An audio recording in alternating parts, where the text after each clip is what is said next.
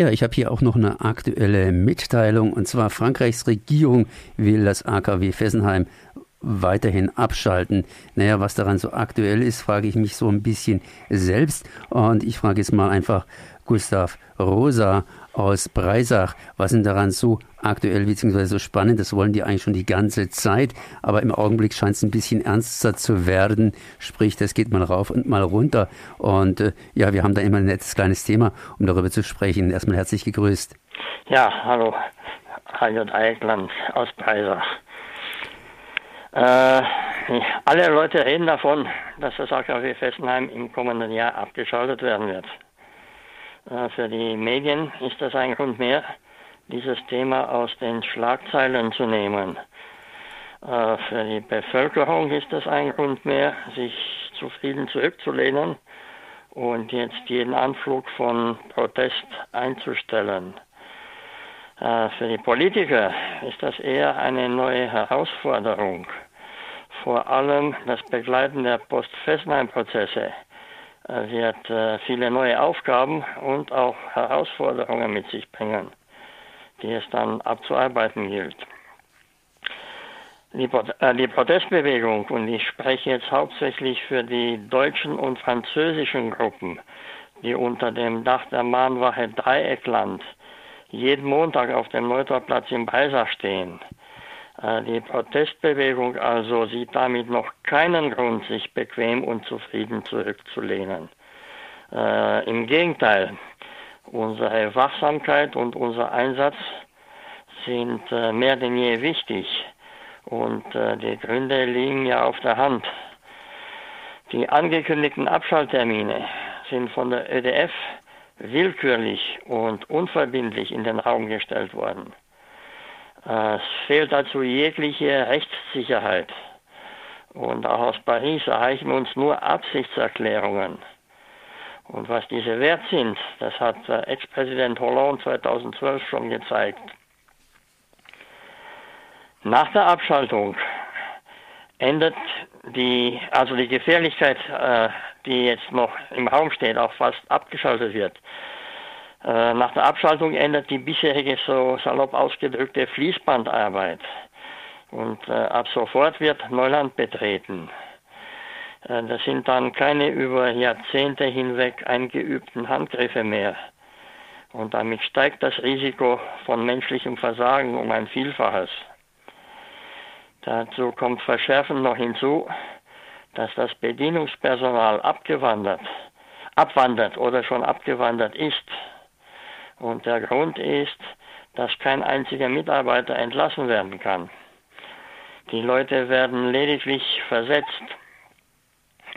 Und darum sind die guten Leute schon fast alle weg. Und die Nachrücker, das sind junge Mitarbeiter, die direkt von der Schule kommen. Und diese kennen sich mit der Uralttechnik im AKW Fessenheim kaum aus oder sagen wir mal gar nicht aus. Und sie haben auch keinen Anlass, sich einzuarbeiten. Und so kann man sehen, dass all diese Probleme sich mit jedem Tag, den das AKW Fessenheim weiterläuft, läuft verschärfen.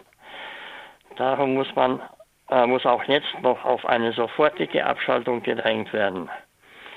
Und für uns ist es unverständlich, wieso gerade in diesen Tagen Reaktor 2 mit neuen, zwar gebrauchten Brennelementen zusätzlich bestückt wird.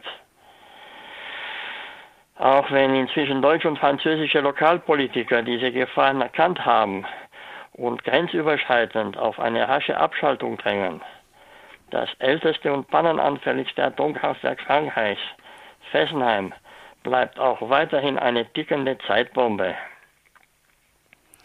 Okay, beziehungsweise überhaupt nicht okay. Das heißt, es sind ja mehrere Aussagen gemacht worden. Erst einmal Ende 2020 soll weiterhin abgeschaltet werden, so zumindest immer wieder die auch in der Vergangenheit gebrochenen Versprechen der Regierung äh, in Frankreich. Und auf der anderen Seite Flamanville, äh, ja, das geht unter Umständen nie ans Netz, habe ich jetzt vor kurzem gelesen, weil da immer wieder nachgebessert werden muss. In Frankreich selbst ist also auch so ein bisschen dann eben entsprechend offen. Und in Fessenheim tatsächlich, also frohe Kunde, da wandern jetzt langsam die Arbeitskräfte ab, aber eben auch dieser Wermutstropfen da drin, dass eben neue Kräfte nachrücken, die sich gar nicht auskennen mit dieser Uraltanlage und entsprechend Fehler machen können. Ist denn das so sicher, dass da jetzt junge Leute drin sitzen und entsprechend unter Umständen ja einfach keine Erfahrung haben im Abschalten des AKWs Fessenheim? Äh, diese Informationen stammen ja nicht vor mir und sind auch nicht aus den Fingern gezogen.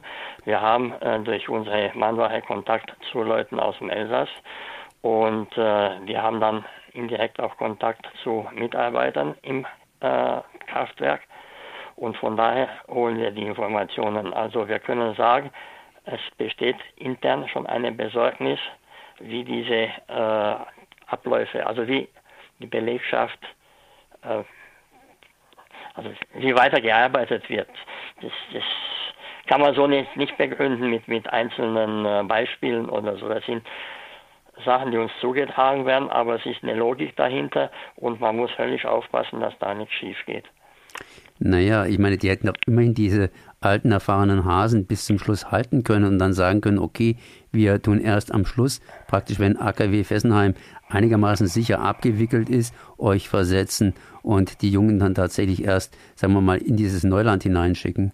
Ja, die alten Hasen, das ist ja bei jeder Stelle so, wenn jemand versetzt wird und wenn, wenn sicher ist, dass es nicht endlos weitergeht, dann sucht er sich etwas, wo er weiß, dass es ihm gut äh, passt, also wo er Freunde hat, wo er einen guten Job hat und nicht, wenn er irgendwo in die Pampa versetzt wird. Das ist bei allen äh, Arbeitsplätzen so.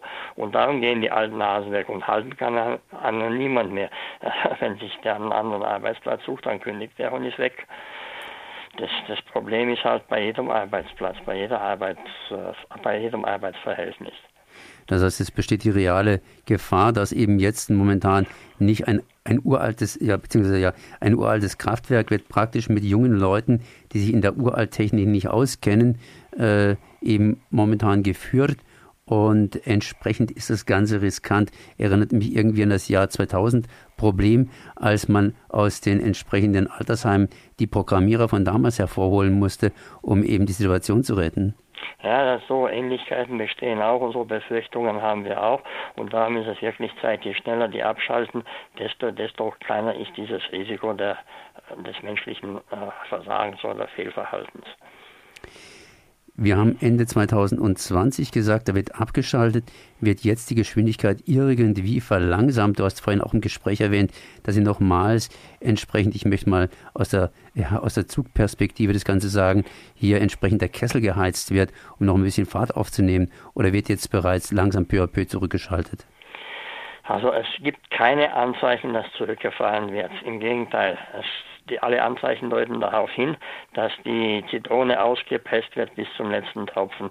Es wird äh, krampfhaft versucht, jede, jede, jede Kilowattstunde noch rauszuholen. Und äh, das ist auch keine, keine äh, beruhigende Aussicht.